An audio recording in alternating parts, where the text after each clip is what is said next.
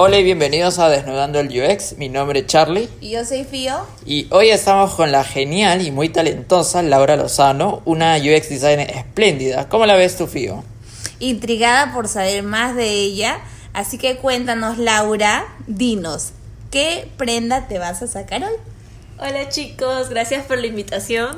Estoy muy contenta de estar aquí y de poder compartir mi experiencia con ustedes y todos los que nos escuchan. Y bueno, la prenda que me quitaré hoy son las gafas de sol. ¿Y por qué son las gafas de sol? Sí, cuéntanos. Bueno, el mundo de UX es fascinante. Solo hay que mirarlo con las gafas correctas, es decir, las gafas de la experiencia. Por eso hoy en Desnudando al UX tenemos cómo fue tu primera vez en el UX.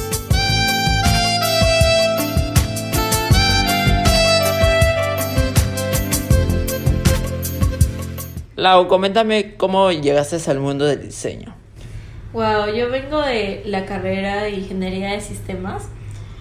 Es una carrera muy bonita, pero o sea, lo que, los que les quiero contar es que inicialmente yo decidí estudiarla porque más allá de que me gustara lo que había visto o lo que creía que iba a encontrar ahí, estaba motivada por, por un propósito, que era el de ayudar a las personas en el lugar en donde yo vivía. Yo vengo de Piura entonces veía muchos agricultores quizás haciendo mucho trabajo manual, mucha carga manual y veía que venían personas que quizás tenían más estudios, pero que no eran muy éticos y que se aprovechaban de, de justamente estas personas, ¿no?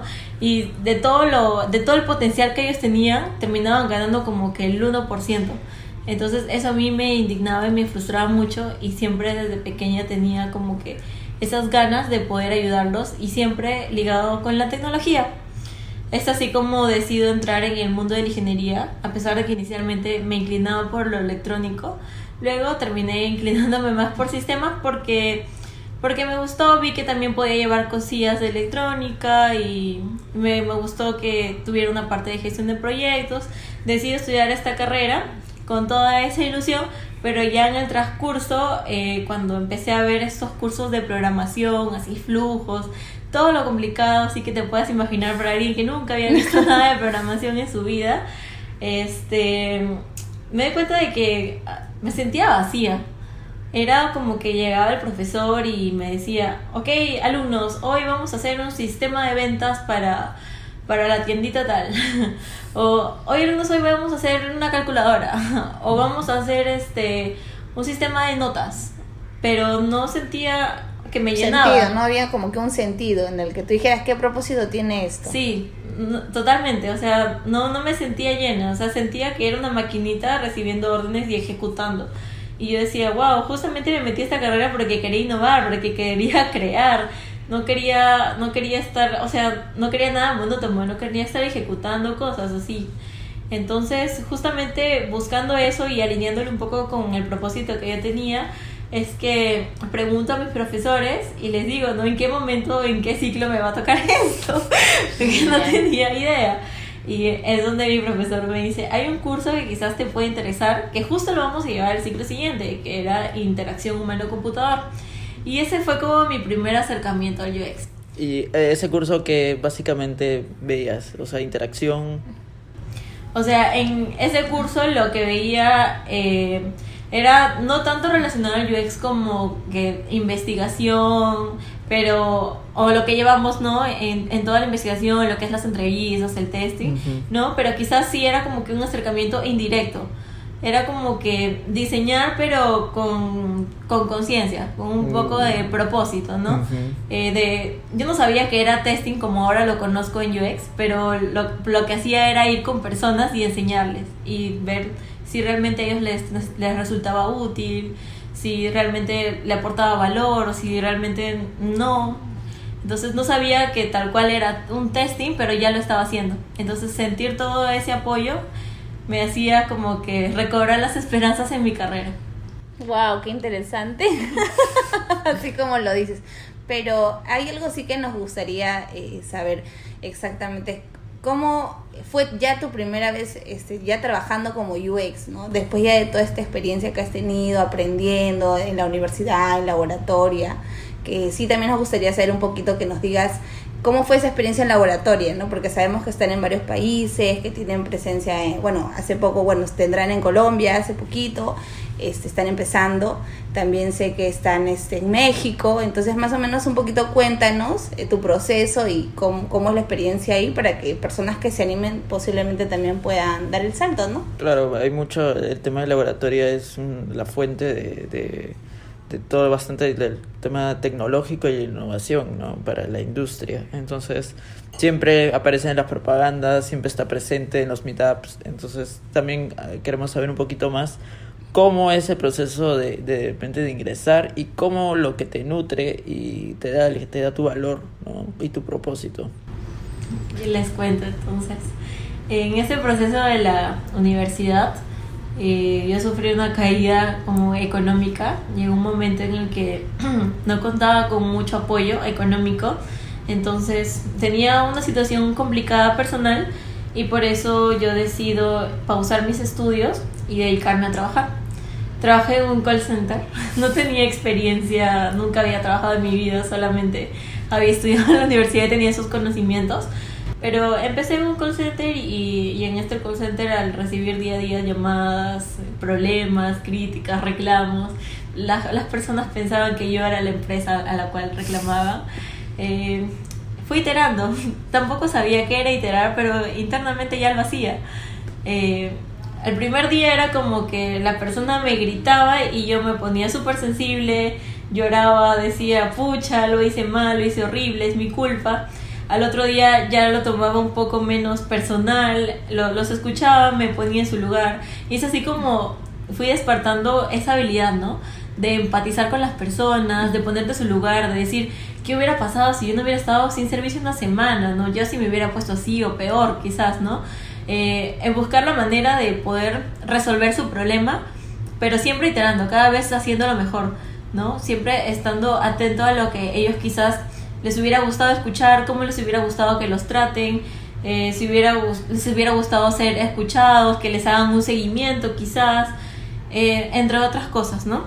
Y estando en, este camino es como que mezclo lo lo de la universidad porque hago un match entre cómo me sentía, como les conté al inicio, de que me sentí un poco vacía. Y dije, yo quiero esto, pero también quiero lo, de la universidad. Pero dije, no sé si hay una carrera que involucre los dos. ¿Cómo compaginar los dos, no? Entre tu propósito y las cosas que ibas aprendiendo poco a poco. Exacto. sentía que todo estaba alineado, pero estaba tan disperso que decía, no, o sea, en mi vida no he escuchado de nada sobre esto.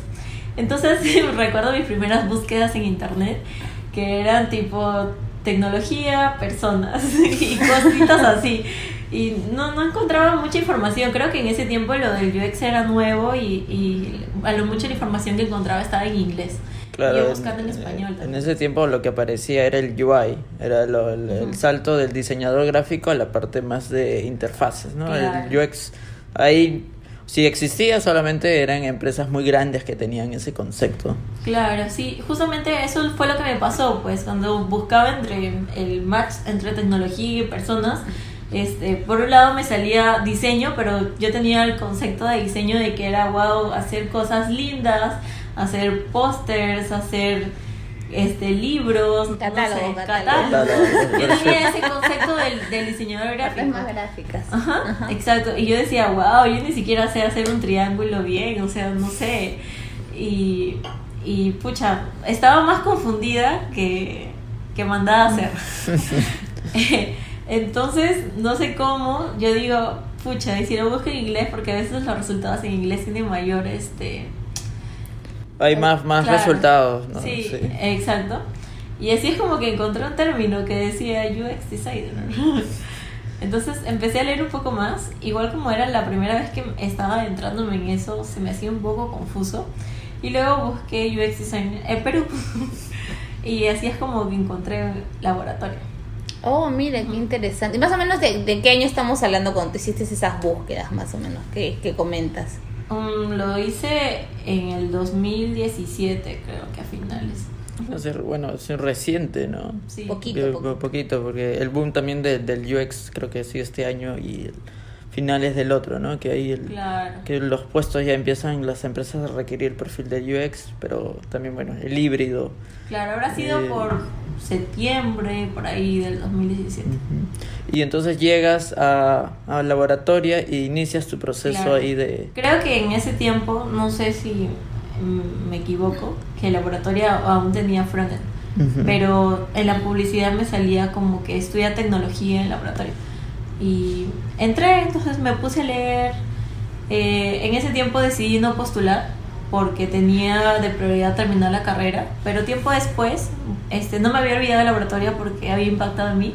Entonces, tiempo después cuando me puse a buscar becas por este problema que surgió en la universidad así económico, dije voy a buscar becas y uh, se me vino a la mente, oye, laboratorio.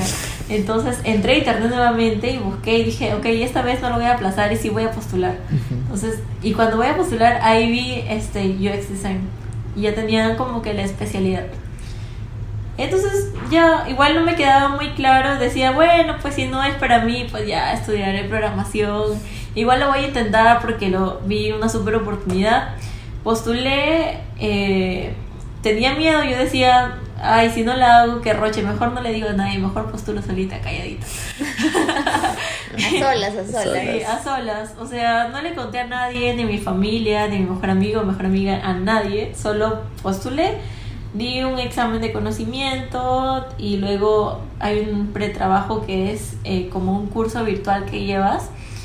Tú decides en cuánto tiempo lo terminas. Eh, depende de las horas que le dediques al día, en donde aprendes conceptos básicos de UX y también Ujú. conceptos básicos de programación. Como que te despeja un poco, un poco las dudas y haces unos ejercicios prácticos. Entonces, luego de pasar todo ese filtro, tienes una entrevista personal en donde eh, te recibe una psicóloga y conversa sobre ti, sobre tu vida, sobre tus expectativas. Y luego de ello tienes, eh, si pasas todas esas pruebas, tienes eh, cuatro días de prueba. O sea, Es un proceso largo Sí. entonces. es un proceso largo. En Pero esos- no desistan, ¿no? Los que nos escuchan, no desistan. Claro, no desistan, vale totalmente la pena, se los digo yo. Ya saben, ya. Sí, en esos cuatro días de prueba eh, para mí fueron mm, wow, muy, muy impactantes porque eh, desde, desde que llegas el primer día a las 8 de la mañana y ves cada mujer ingresando con ese brillo en los ojos de decir, wow, quiero cambiar mi vida, estoy aquí porque estoy apostando por mí, porque yo creo en que lo puedo hacer, en que lo puedo lograr, con toda esa ilusión de haber pasado tantos meses detrás de una pantalla, chicas que habían estudiado odontología, chicas que habían estudiado derecho, chicas que nunca en su vida habían agarrado algo de código y, y lo hicieron solamente creyendo en ellas mismas, creyendo en un mejor futuro para ellas y toda, toda esa ilusión era demasiado.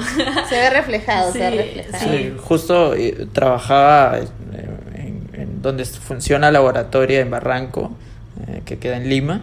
Y me acuerdo que yo salía a tomar un- al agua, a la, a la parte del primer piso, y me cruzaba con, la- con las chicas del laboratorio y siempre iban unidas para todos lados, hacían mucha bulla también, mucho alboroto, pero siempre estaban como que con, con su laptop o con ganas de aprender. Veía cómo les preguntaban, me imagino que eran los coach. ¿No? Los perseguían y, este, Sí. y hacían su hackathon, se quedaban ahí en el edificio. Entonces se les veían esas ganas de querer aprender constantemente. Ese ¿no? entusiasmo, ¿no? Por querer aprender que uno nunca debe perder el camino. Claro, pero yo, yo creo que lo que más nos motivaba a nosotras era eso, nosotras, nosotras mismas, nuestro crecimiento personal, de, de creer que sí lo vamos a lograr, de que sí se puede, de que no importa si vengas de comunicaciones, no importa si es que no estudiaste una carrera, lo único que importa es que la tecnología te apasione y que quieras conseguir algo con ello y que creas en ti misma y que sí lo vas a lograr. Y con, con creer en ti misma, créeme que lo logras. Y, y eso fue la primera semana, súper impactadas. Yo usualmente suelo llorar por todo, así que perdóneme si lloro ahora, pero La vamos a hacer llorar, no.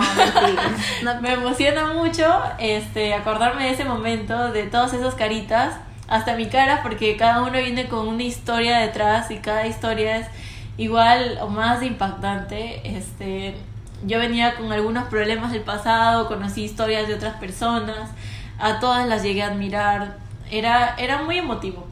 Entonces, entre todas nos dábamos esa fuerza de que sí se puede, lo vamos a lograr, lo vamos a hacer. Si nos tenemos que amanecer, nos amanecemos. Si tenemos que leer mil páginas, lo vamos a hacer.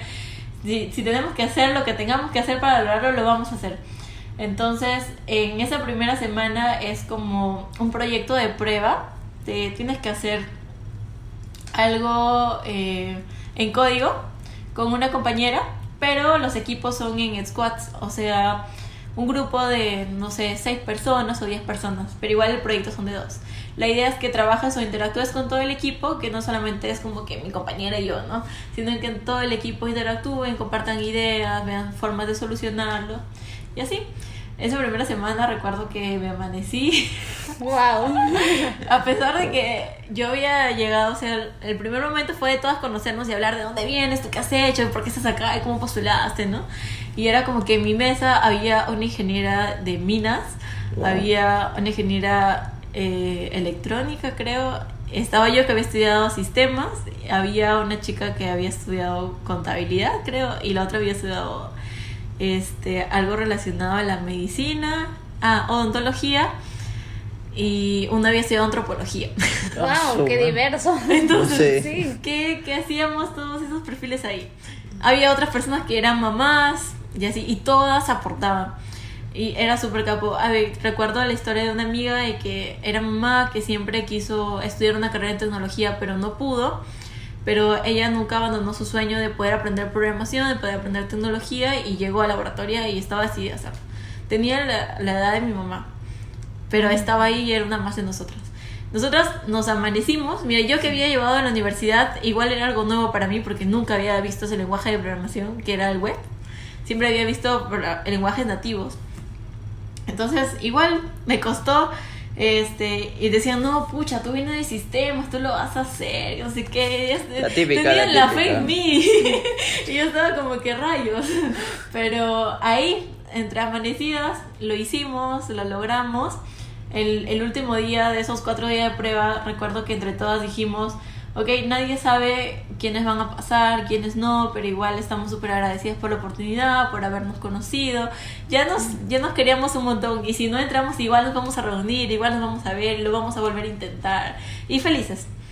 Tuvimos una última entrevista eh, con los coaches que son las personas que, que saben programación, que tienen todos estos skills que nos ayuden, donde le explicamos pues cómo hicimos el proyecto, cuáles fueron las dificultades que tuvimos, qué nos gustó, qué no nos gustó y nos dijeron que los resultados nos, nos los iban a dar después. Y pucha. esperar, esperar. Sí, yo sentía que ese último día de los cuatro días de prueba era como no sé, el último día del colegio. yo, quería, comparación. yo quería llorar porque en esa semana se habían formado tantos lazos ahí. O sea, sentía... En tan poquito tiempo. En tan poquito tiempo porque te habían sentías... hecho mucha sinergia. Sí, te sentías identificada con las historias, con lo que habían pasado y todo eso. Entonces, ya en, en esa última semana yo decidí renunciar a mi trabajo. Ni siquiera tenía los resultados. Y mi jefe me dice pucha, este, Lau, no es que no confíe en ti o no tenga fe, pero hijita, si no ingresas te vas a quedar en nada, me dice. Mejor asegúrate acá esto, al menos un mes hasta que te den los resultados y luego ya, o sea, tú eres libre de decir, y yo recuerdo que toda optimista le dije, no, yo sí voy a entrar. Y me dijo, pero ¿cómo estás tan segura? Yo tengo fe. Le digo, igual si es que no ingreso, yo algo en mi corazón me dice que que mi destino ya no, ya no está aquí, está en otro lado y tengo que salir a buscar. Creo que era su intuición que le estaba hablando. Y si tengo que darle un consejo a todas las personas que nos escuchan, es que siempre sigan su intuición y siempre sigan su corazón. Así no le salga, o así piense que le va a salir algo y no se lo salga, es lo que es lo que su corazón les dijo, es lo que tenía que pasar y si tuvieron que coger aprendizaje de eso, háganlo igual. Pero siempre sigan su corazoncito, no se queden con el que hubiera pasado. Claro que es muy dañino porque no sabes lo que, que pudiste lograr, siempre vives con ese tema. ¿Y qué hubiera pasado si... O qué hubiera sido si lo hubiera hecho, Eso, ¿no? Claro, yo justo en ese tiempo había recibido otra, una propuesta laboral que también estaba inclinada a mi carrera, pero no tenía nada que ver con el UX, tenía algo que ver con redes y telecomunicaciones. Y y estaba entre los dos, pues, pero, y mi familia me decía, pero ¿por qué si has conseguido esto y ya vas a acabar la carrera, por qué la quieres pausar? Y mis amigas, pero tú estás loca, ¿cómo vas a dejar si te he ofrecido esto? Y no, pues Laura quería probar y experimentar desde cero el UX. y yo no, mi corazoncito me dice eso y lo voy a hacer. Entonces dejé todo por, por, por laboratoria. Este, eh, luego llegó el día de los resultados y recuerdo que había un grupo así en Facebook donde decían, ya están mandando los resultados por correo. Entonces... Ansiosa tú esperando. Yo, reviso mi correo, todo el día estaba así actualizando, actualizando mi correo y no me llegaba. Y yo decía, ya la cagué.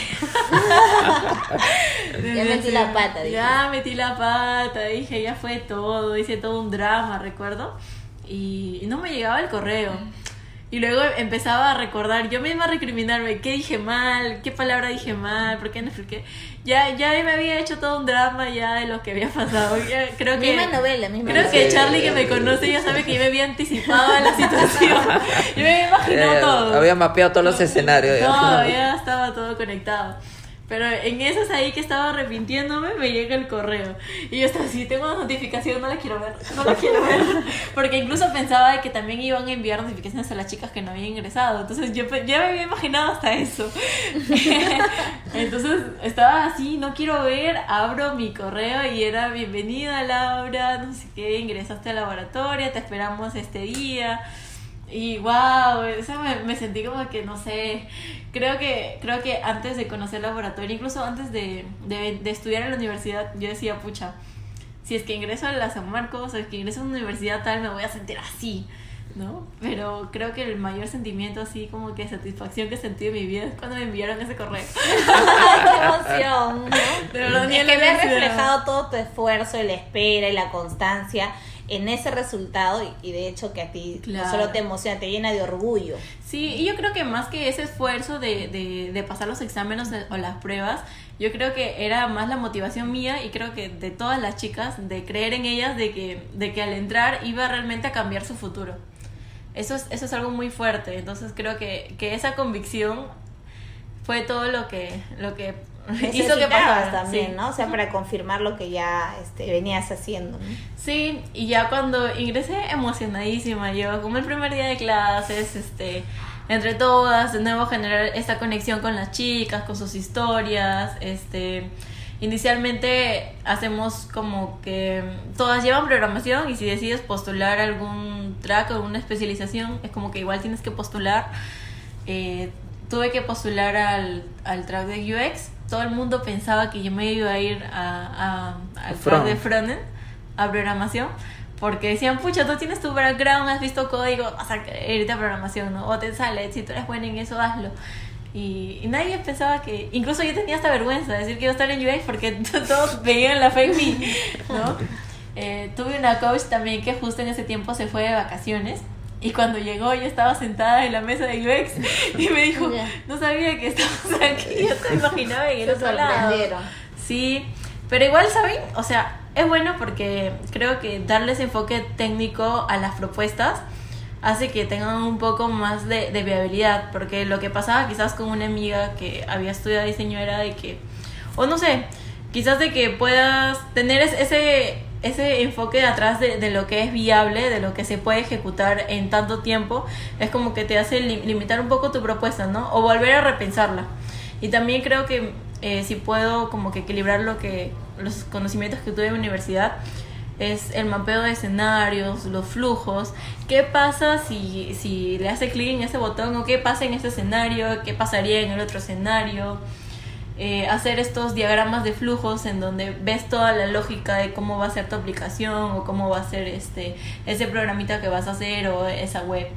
Es la manera de, encontrar eh, cosas que has estudiado en tu carrera profesional, llevarlas a este nuevo perfil, ¿no? Y, hacer el match, ¿no? Y no creo que, no, solamente en la carrera, sino también en tu vida. Todo lo que has visto, porque he visto tu FIO, ¿no? Que has trabajado en ventas también, lo, lo has relacionado mucho con el UX y les has dado ese enfoque de negocio. Sí, tienes mucha razón. Y aparte también es que toda la experiencia que tú llevas, eh, ya sea de distinta carrera que puedas tener, realmente la llegas a usar en UX. Y, y de repente hasta ni siquiera haciendo UX, ya estás haciendo UX porque interactúas con gente, porque te, te sitúas en problemas, eh, quieres encontrar solución, oye, ¿cómo resuelvo esto? Entonces, si hay gente que nos escucha y no está ligada al UX, también de repente están haciendo UX. Entonces, a ellos que nos escuchan, anímense también. Sí, es un mundo, es un mundo fascinante donde se, se va a combinar muchos eh, skills propios, o sea, habilidades blandas, pero también en la parte técnica, ¿no? El conocimiento.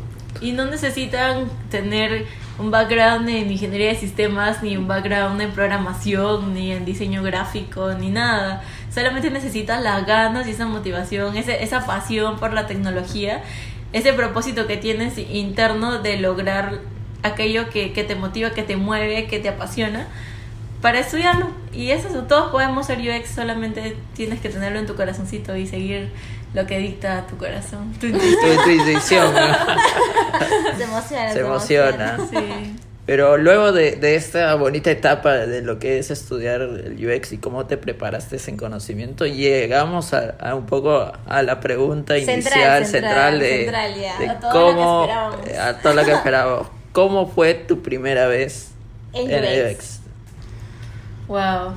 A ver, les cuento, les cuento un poco antes de, de llegar a eso. Nosotras este, en laboratoria empezamos un proceso de colocación laboral. Creo que se liga un poco a, a la primera vez, pero es como que el intento de llegar a esa primera vez. Ah, ya, la- las previas, Las las previas. previas, las previas. Me preguntó esta preparación, ahí, estás con todo ese Ay, temor ahí, ay, ¿qué va a pasar? ¿Qué, ¿Cómo debo estar? Ya, entonces en, en esas previas est- este, estuvimos preparándonos también para las entrevistas. eh, me tocó ir a, a varias empresas, bonitas experiencias, pero también malas. Hoy quiero contar las malas. A ver, A ver, cuéntanos las malas. Sí, sí, creo que eso le va a interesar al público, más las malas que las buenas. Bueno, creo que las dos, ¿no? Pero quiero empezar por, por ahí. O sea, llegué y recuerdo a una empresa que era de consultoría. Eh, no, creo que no de consultoría, sino buscaban un perfil UX UI. El famoso híbrido. El famosísimo El híbrido. unicornio. Entonces, cuando llego a esta empresa, lo primero que hacen es decirme, ok, te vas a sentar ahí. Me llevaron a la parte donde trabajan todos los chicos y, y me sentaron al lado de una diseñadora. Me abrieron el programa, este, me abrieron un programa de, de diseño y me dijeron, ok, quiero ver este tu, tu gusto por el color. ¿Qué? y yo, ¿qué? ¿Te gusta por el color? Y yo le digo, ya, ¿qué voy a hacer? Le digo así, ¿no? Y me dice, ah, imagínate que vas a desarrollar una plataforma para esto o esto. Y, y yo digo, ya, pero, pero ¿qué? O sea, le digo, en mi proceso primero no te puedo dar una solución porque primero tengo que hacer investigación, conocer qué es lo que quieren tus usuarios, para ver si, si estás por buen camino, de repente si es una idea que va a funcionar o no va a funcionar, ¿no? Antes de lanzarme a algo. Y me dijeron, sí, sí, sí, pero, pero igual quiero ver tu gusto por el color ahí, cómo, cómo te manejas O sea, eso, lo visual. me importa muy Sí. poco lo otro. Me importa muy poco tu proceso, le proceso, Quiero ver si tienes gusto por el Y yo le color dije, amarillo, rojo. este, creo que te has equivocado de perfil, le digo, porque yo postulé para UX Designer. Y me dijo, sí, sí, sí, Designer, acá hacemos UX, UI, así de todo un poco. Entonces, entonces, la verdad es que no lo hice. La verdad es que dije, creo que te has equ- equivocado de perfil, me retiré y no continué en el proceso. Porque sentí por un momento que era una falta de respeto. Quería que haga un wireframe con colores en 20 minutos. Wow, más o menos yo también, Mm. un día voy a contar yo también mis experiencias. Son varias años. Sí, y yo dije, wow. Este, no sé, me quedé muy decepcionada de ese proceso. Eh, pero también he tenido buenas experiencias. Eh, con buenas empresas me, me ha gustado, quizás no he llegado a, a continuar en todo el proceso de selección, pero me pareció muy interesante como ir y contar algún caso, este, recibir feedback también del- de, las personas, eso me, me pareció súper grandioso, interesante, porque no, para mí no era común de que en una entrevista te digan, este, ¿qué les pareció, no? ¿Cómo, ¿Cómo estuviste? O sea, nunca lo había visto y experimentar eso para mí fue demasiado bueno. Dentro de las malas experiencias, la, la que más recuerdo fue la que les he contado. Este, bueno, de ahí otra que fue un poco loca porque cuando llegué es como que me entrevistaron, la persona que me entrevistaba no, no conocía casi mucho de lo que era UX, era una persona, o sea, alguien de recursos humanos. Mm. Y Mm. eso también es un consejo para las personas que recién inician. Porque muchas veces quizás nosotros nos preparamos con ah, los mejores términos en UX y los mejores referentes y, y cosas sobre la carrera sí o sobre la especialización, pero quizás no tomamos un poco en cuenta quién nos va a entrevistar. Porque de repente la persona que nos va a entrevistar no tiene absolutamente idea de lo que es UX y tú le puedes hablar y no te puede entender. Entonces, este, podrías practicar ese ejercicio, ¿no? ¿Cómo le contarías qué, qué es UX a un niño? ¿Cómo le contarías qué es UX a, a tu abuelita, a tu mamá en el desayuno? Entonces lo que hice fue eso, este, utilizar los desayunos para tratar de, de explicarle a mi familia qué era UX, porque lo que hacía anteriormente era como que me preguntaba, ¿y qué has estudiado? Y para mí era como que no sabía cómo contarlo. Y siempre ¿Cómo se lo digo? ¿Cómo se lo digo? O sea, no encontraba las palabras, era como que un todo del todo y, y lo único que hacía, ah, tecnología, tecnología, ¿no? Pero haciendo ese ejercicio es como que cuando ya encuentras a alguien que no... Mi hermanito, por ejemplo, de cuatro años me decía, ¿estás haciendo tu tarea? ¿Y qué estudias? ¿Qué curso es? Entonces tienes que explicarle, ¿no? Tienes que hacerle ejemplos sencillos, eh, comparar quizás con situaciones del día a día. Y eso, eso sí es un tip súper grandioso que me hubiera gustado también tener en esos momentos, porque cuando me encontraba así frente a frente con alguien que no sabía absolutamente nada de UX, estaba como que, ok, confieso.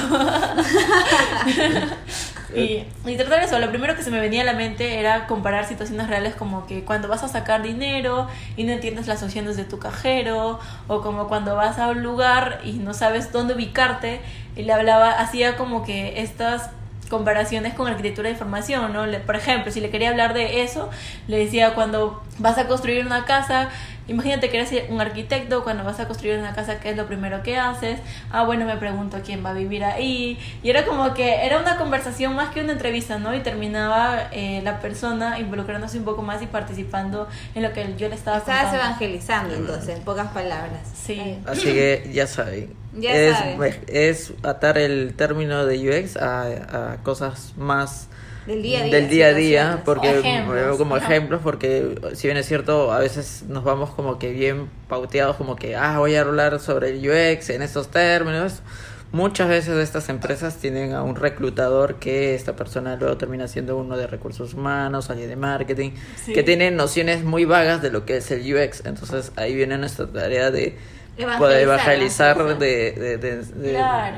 de ir poco a poco hablando de qué es UX, pero a través de su lenguaje de ellos. Pues, ¿no? Claro, y finalmente, este, siendo tú mismo, ¿no? No, no descuidando tu esencia, tampoco es como que, no sé, quizás pensando mucho lo que vas a decir, sino que fluya, que sea tu esencia, igual que te conozcan así desde el primer día, loca y todo, pero ya, ahí estás, eres tú. Aquí estoy, les dices. Aquí estoy. Sí, y es algo que me pasó en la empresa en la que estoy actualmente. Eh, Este, Cuéntanos. sí. Coméntanos cómo, cómo es ahora tu, tu experiencia. O sea, quiero contarles desde el proceso también. Este, yo había pasado por mi primera experiencia en, en UX. No había sido la mejor. Eh, quiero contarles también sobre eso.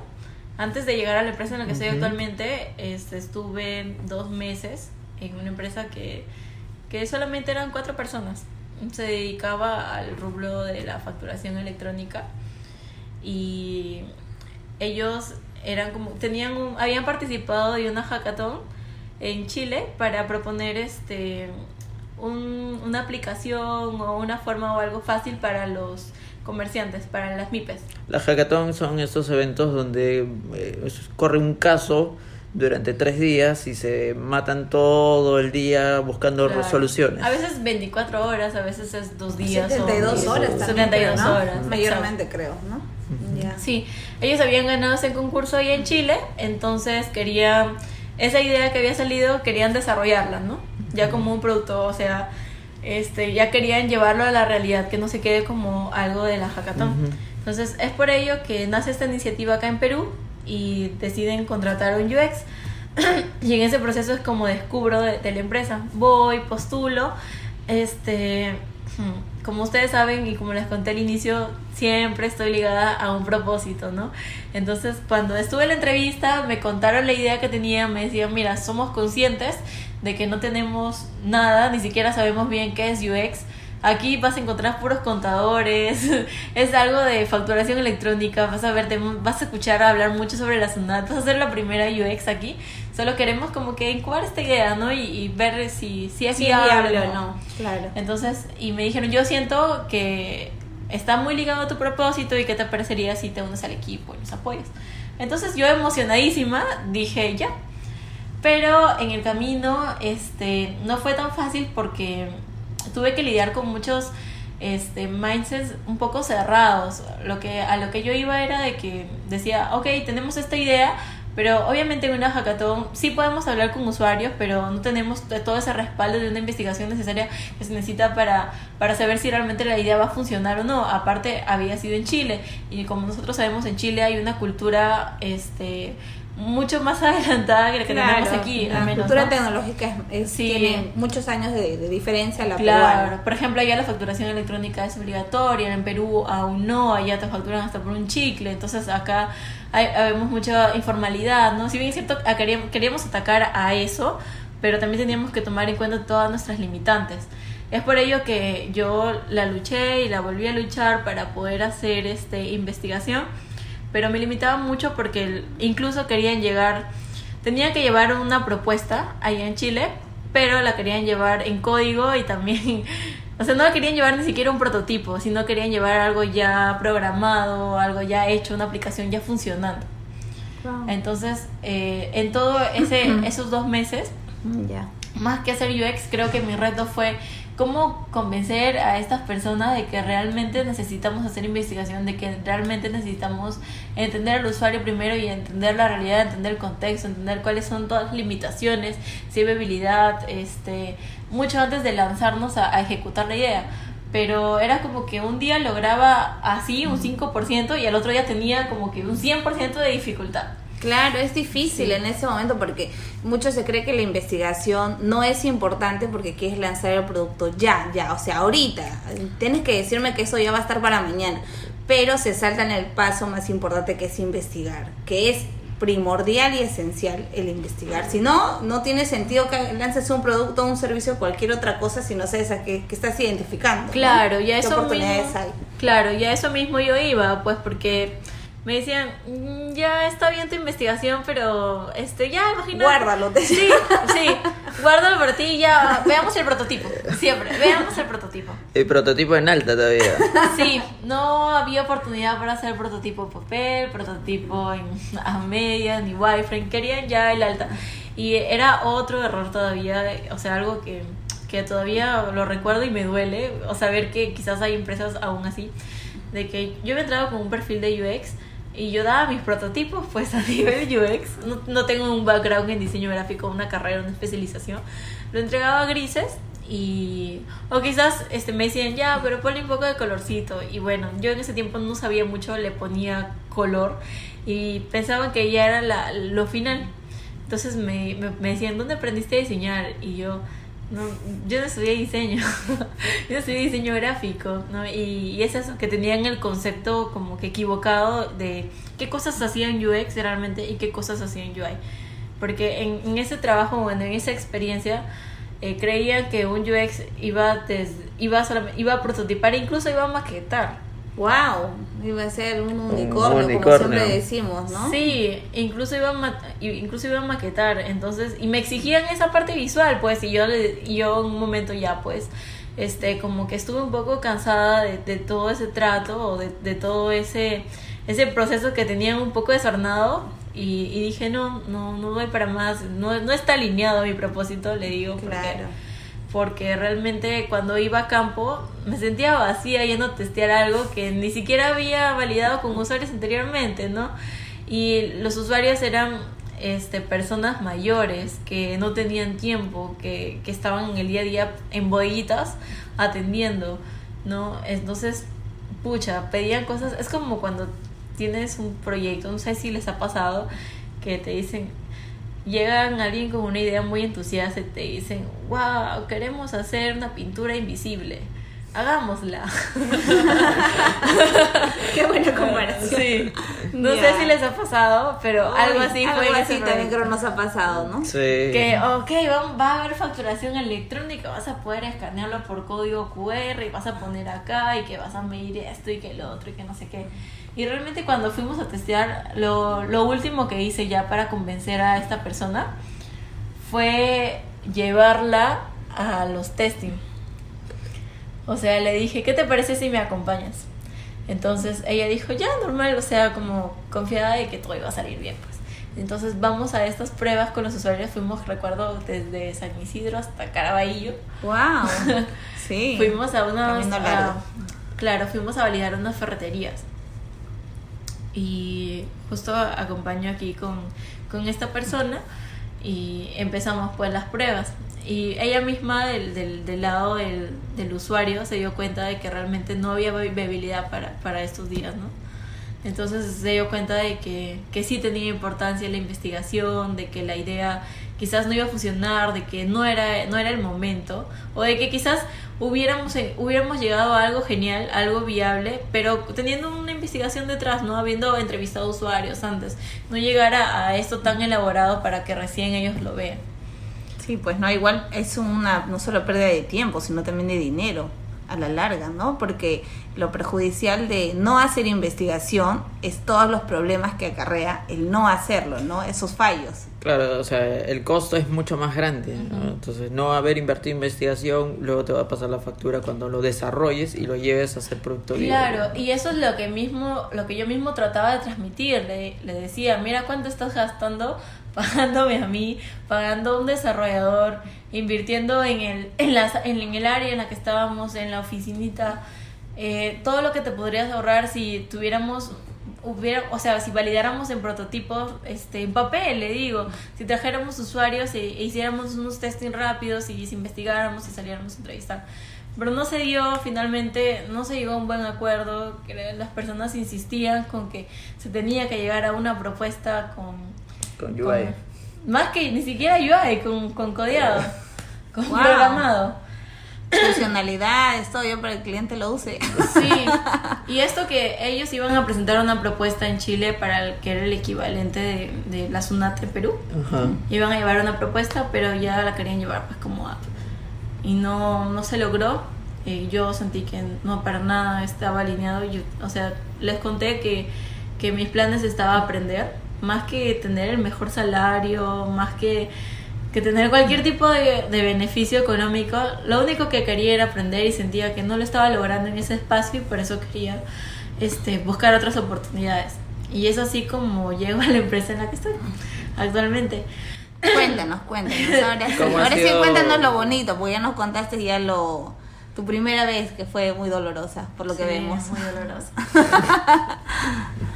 sí, me encontré con esa realidad. Yo me sentía mal porque veía a mis amigas que estaban trabajando en empresas wow y que les iba bien. Oye, me va excelente, estoy aprendiendo esto, que he encontrado una manera de hacer síntesis de información, que he encontrado la manera de testear que estas herramientas. Y tú, Laura, ¿qué has hecho? ¿Qué has encontrado? Y yo, o sea, como que, Triste. Sí. Pero bueno, ofensivos, le Sí. decía. pero finalmente creo que lo que me llevo es aprendizaje. Quizás en esos momentos, y a mí no me da vergüenza decirlo, quizás fue un, po- un poco sumisa, quizás por temor, por temor a perder el trabajo, por temor a, a no generar ingresos ya para mi familia o para mí misma, o por temor a no poder volver a conseguir nunca más otro trabajo en UX, decía, pucha, es la única oportunidad que tengo y, y tengo que adaptarme, ¿no? y, y por temor, y por no hablar quizás, este, hacía caso, ¿no? Y solamente me dedicaba a ejecutar lo que me decían, así no estoy de acuerdo. Y, y eso es algo que también les queda para consejo para todas las personas que nos escuchan, porque por más que, por más que tengan ese temor de lo que va a pasar, o así ustedes siempre prioricen su salud, prioricen cómo se sienten y, y nunca, nunca dejen pasar esos malos tratos, ¿no? Si ustedes sienten que no está bien, díganlo y háblenlo y conversenlo con esa persona. Y finalmente, si no se llega a un acuerdo, pues prioricen su salud física, su salud mental, Emocional. emocional, cómo se sienten y busquen y propicien esos ambientes en donde ustedes se, se sientan bien, ¿no? Y si tienen que hacerse un lado, pues va a ser la mejor decisión. Para mí esa fue la mejor decisión. Seguir mi corazoncito otra vez, porque tenía toda esta carga, yo eh, usualmente, o sea, actualmente lo que hago es, soy la, la mayor fuerte de, fuente de ingresos en mi familia y tenía toda esta presión de, de no puedo dejar un hueco porque si no mi familia de, de qué va a comer, qué va a hacer de nosotros. Entonces, por este miedo es que por el cual yo decidí callar y, y decidí seguir haciendo caso, pues, seguir trabajando fines de semana. Este, era como que caminando sobre la nada porque no tenía una base de Sólida, investigación. ¿no? Claro. Seguir prototipando sin tener ideas, pero tener que presentarlo en dos horas. Ay, qué miedo. Sí. Por todo, por todo esto me sentía muy mal y entonces yo dije, no, voy a hacer caso de lo que diga mi corazón y voy a, voy a irme de aquí, voy a buscar otro espacio. Y ya, pues si pasan cosas, es aprendizaje, solamente aprendizaje, a verlo bien y a seguir. Y es así como buscando más ofertas, llego a, la- a esta empresa actual que ya le he paseado por mucho tiempo, pero ya estamos aquí.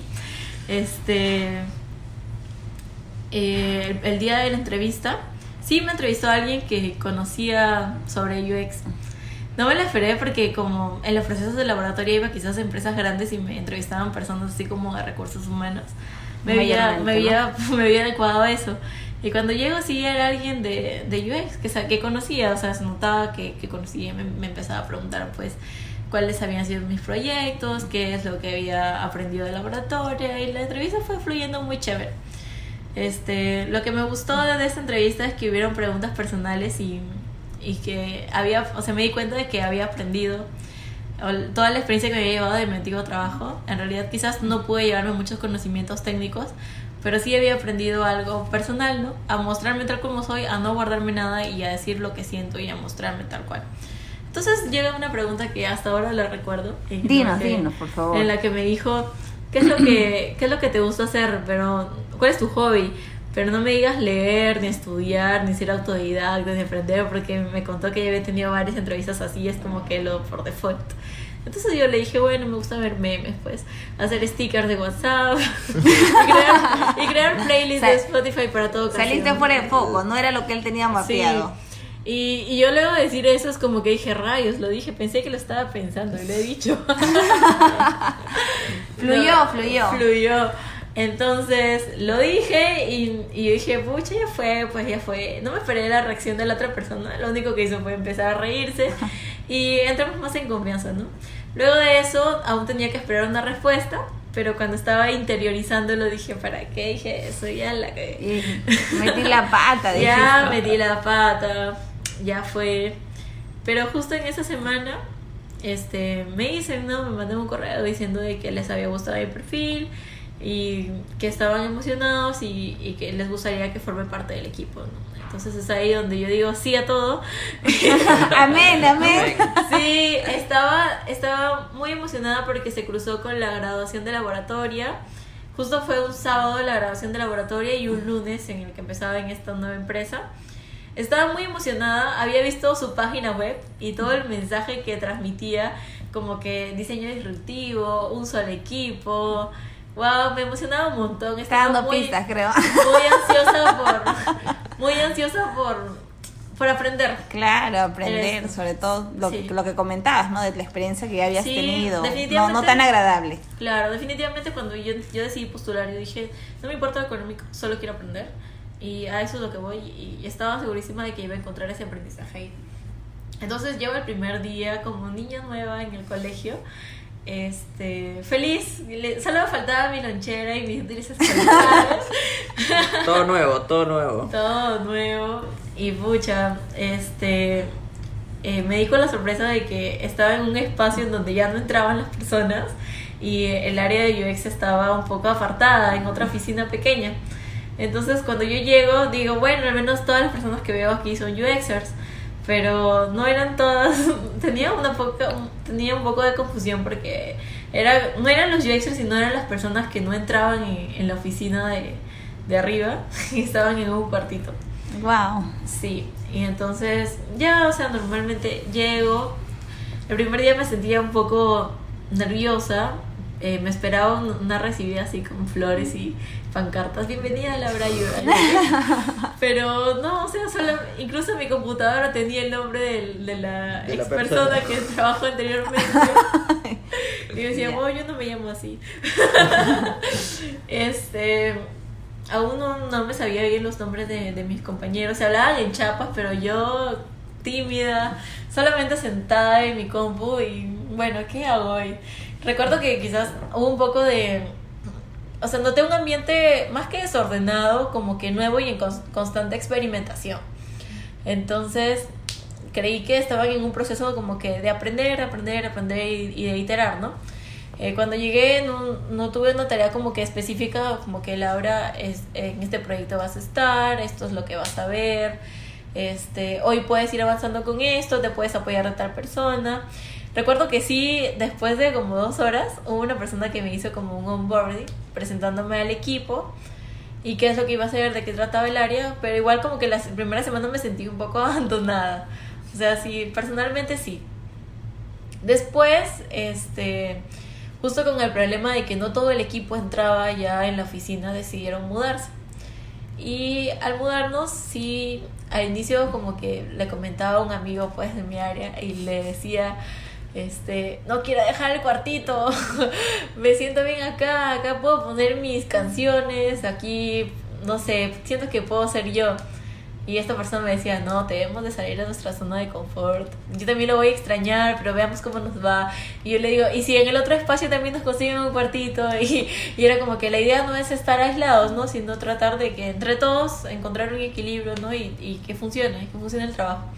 Cuando llegué aquí a, a, este, a este nuevo espacio, eh, era como que, wow, no había tenido la oportunidad de hablar con todos. Llego el primer día y encuentro un manchón como de 50 personas y me sentí así súper intimidada. Pero, pero todo, todo Gucci. todo bien. Eh, wow, no sé, perdón si tengo muchas pausas, pero es que estoy recordando y tengo muchas muchas cosas en mi cabeza. No llores, por favor. No llores, no, por favor. llores, no, llores. eh, fue muy lindo. Eh, fue muy lindo porque cuando apenas nos, nos mudamos, hubo un proyecto que, que nunca lo voy a olvidar, que para mí es el proyecto más lindo. Tu bebé, que tu bebé, tu hijito, tu hijito. Sí, más que mi hijito, era el proyecto que sentí, me, me, hizo sentir como que, wow, siento que si se termina este proyecto me voy a sentir como que lo cumplí, ¿no? Un propósito en mi vida. Fue un proyecto, nos dieron la oportunidad de, de llevar a cabo el proyecto de esta empresa, o sea, hacer UX al lugar en donde trabajo. Más allá de hacer UX para un cliente, una compañía externa, era hacer UX en el lugar trabajo y compartir esto, no solo hacer como que mi proyecto, sino el proyecto de todo el área de UX. Entonces, identificar estos puntos de dolor entre nuestros compañeros, personas que veíamos día a día, ¿no?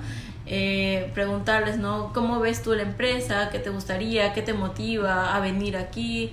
Este, qué es lo que no te gusta, qué necesitas, qué te falta, empatizar con ellos, personas que quizás como estábamos tan enfocados en nosotros mismos, en UX y quizás con las áreas que se que se al menos no sé que se comparaban con las que estábamos día a día como UI o desarrollo y irnos más allá no y nosotros áreas como no sé branding o quizás interactuar con, con los analistas de medios eh, ponerlos un poco en su lugar, ¿no? Y empatizar cuál, cuál es la carga que ellos tienen día a día, qué, qué es lo que sufren, ¿no? O qué les emociona, qué les motiva.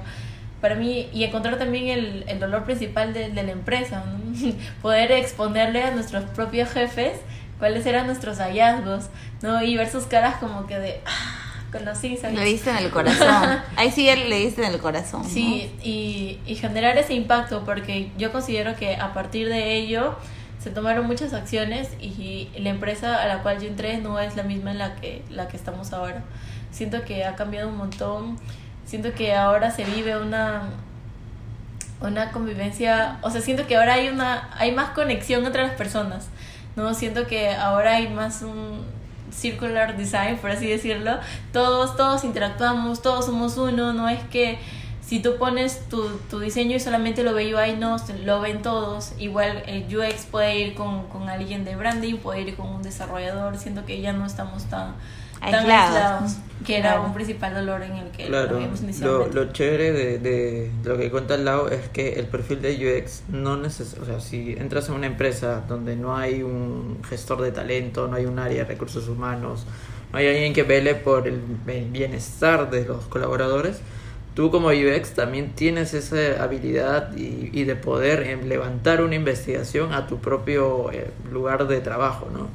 Eh, y con las herramientas que, cuenta el UX, que es la investigación, la ideación y testear y prototipar e iterar en el camino, se van a ir mejorando no solamente las relaciones con tu equipo, sino a nivel eh, macro, ¿no? Con todos los diversos equipos que pueden tener una empresa. Entonces, eh, no hay que quedarse solamente, ah, no, solamente hago un proyecto para un cliente que me, que, me está pagando. También puedes aplicar UX a tu lugar de trabajo y también llevarlo a tu vida personal o, profesional fuera del lugar de, que estás. Y algo importante es de que quizás no esperar que, que te lo digan, sino tú mismo tomar la iniciativa y decir, decirle a tus líderes, ¿no? O a tus jefes, ¿sabes qué? ¿Qué te parece si hago esto? Y estos van a ser los beneficios. Si nosotros hacemos esto, ¿no? Podrías encontrar dolores en, en tus colaboradores, podrías encontrar cosas que quizás tú no has visto, ¿no? Ver el problema desde, desde otros ojos. Ya de la raíz. Y podría ser una oportunidad para que ellos también empaticen contigo misma, ¿no? Y vean yo como jefe qué es lo que tengo que lidiar día a día, ¿no? Quizás este, estar ahí en, en en las licitaciones de los proyectos, estar con los otros gerentes, quizás hay estos problemas quizás que sufríamos al inicio era de los el tema de los tiempos porque sentíamos que, que no encajaban, que inicialmente no se estimaban bien y, y, quizás caíamos en el error de quejarnos de eso, pero no ir a la parte involucrada de preguntarle, ¿no? ¿Qué pasa con los tiempos? Y justamente en este proyecto es donde fuimos y nos dimos cuenta de que ellos, desde su postura de jefes, también tenían que lidiar con esto. Que decían, yo al vender una propuesta, no necesariamente me voy a encontrar con un gerente de otra empresa que me diga, ah, sí, yo sé lo que es UX, te vende, este, vende mi investigación, ya nomás, no me ve la solución. Que era muy difícil porque uh, vas a vender el proyecto a personas que quizás no saben nada de lo que es UX y tienes que ajustar tu tiempo y a veces hasta el presupuesto a eso, ¿no? Y es algo de que se vivía o era un dolor interno entre los jefes, pero no lo conocían los colaboradores y a la inversa, porque lo que se percibía detrás de ese vidrio era tipo, no estima mal, estima mal mis tiempos y me hacen amanecerme o me hacen trabajar fuera de casa.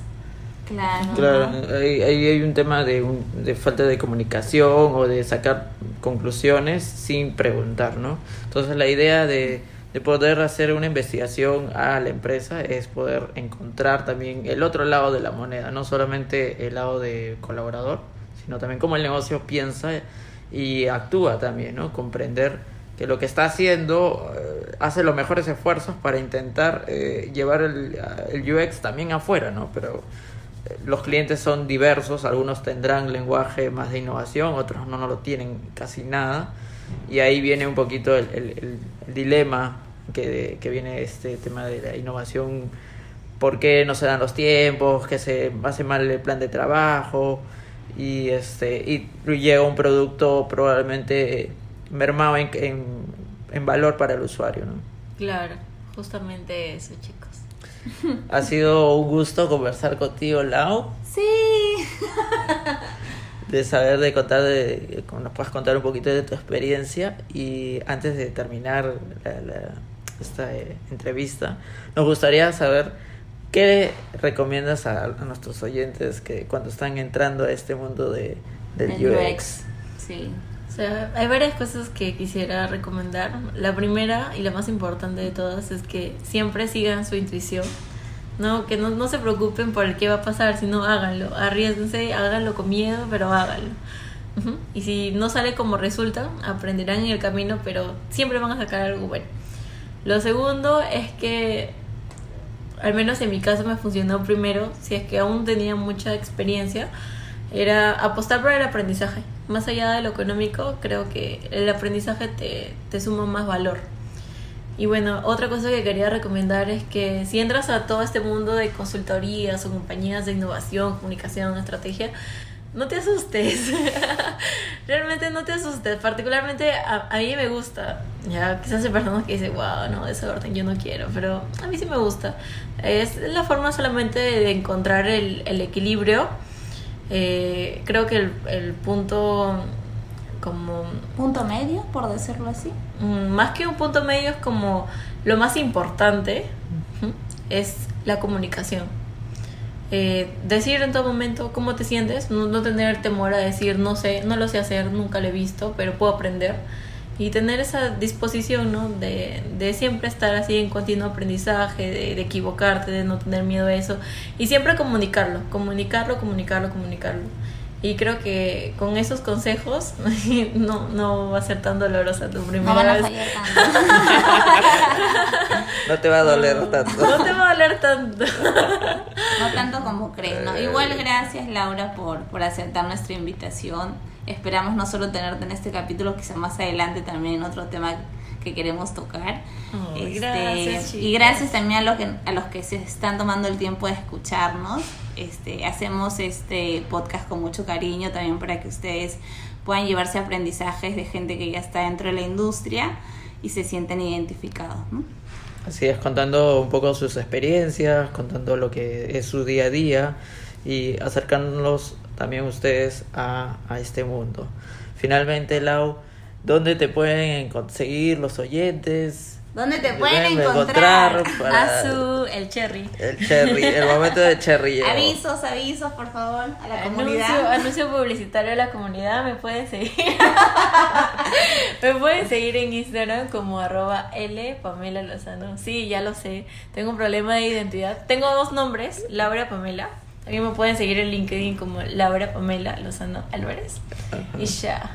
Ya está, listo. Anoten, ya saben. Saben.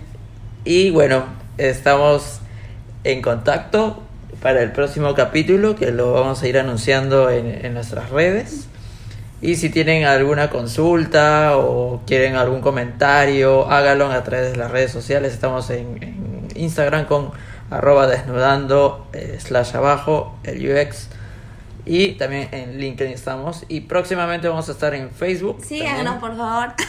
Sí. Síguenos y estamos en este podcast se publica tanto en Spotify, Apple eh, Podcast, en Google Podcast y en iBox creo que también y en otras plataformas más que le vamos a ir anunciando en el camino. En todas creo que las que existan estamos. Sí, chicos y, y chicas, igual si tienen alguna duda o quieren un consejo, si tan solo quieren desahogarse, escríbame. Ya saben, Yo escríbanle a Laura, por favor. Para todos y para, Para todas. Gracias. Gracias y recuerden, estamos en Desnudando el UX. UX.